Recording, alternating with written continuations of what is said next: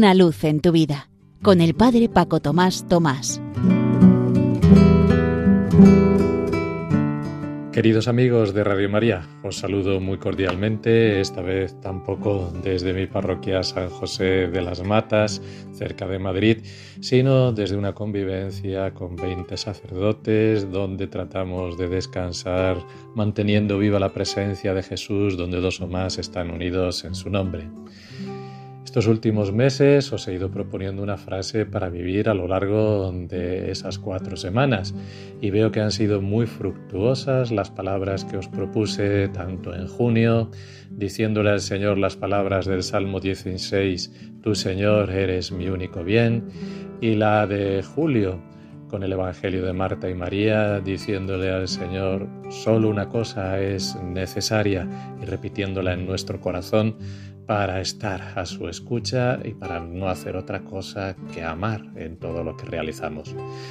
Para este mes os propongo otra que saldrá en la liturgia el día 11 y es del Evangelio de San Mateo, capítulo 18, versículo 21. Señor, ¿cuántas veces tengo que perdonar las ofensas que me haga mi hermano? ¿Hasta siete veces? Este capítulo 18 es un texto riquísimo en el cual Jesús da instrucciones a sus discípulos sobre cómo vivir las relaciones dentro de la comunidad recién nacida.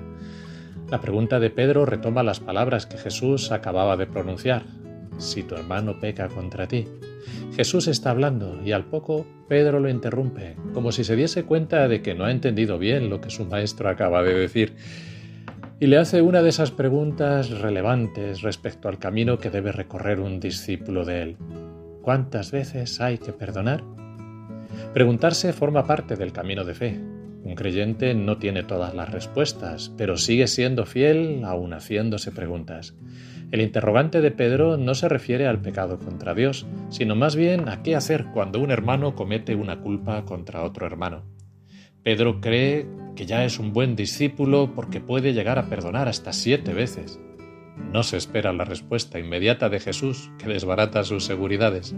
No te digo hasta siete veces, sino hasta setenta veces siete.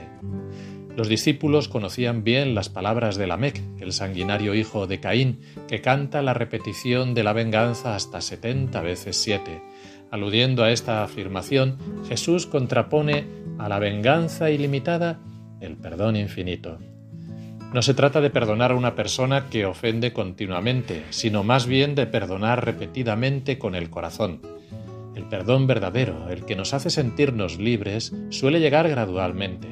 No es un sentimiento, no es olvidar, es la opción que los creyentes deberíamos hacer no solo cuando la ofensa es repetida, sino incluso cada vez que la recordamos. Por eso hay que perdonar 70 veces 7. Todos nosotros formamos parte de una comunidad de perdonados, porque el perdón es un don de Dios que siempre necesitamos. Deberíamos estar siempre asombrados de la inmensidad de la misericordia que recibimos del Padre, que nos perdona si también nosotros perdonamos a los hermanos.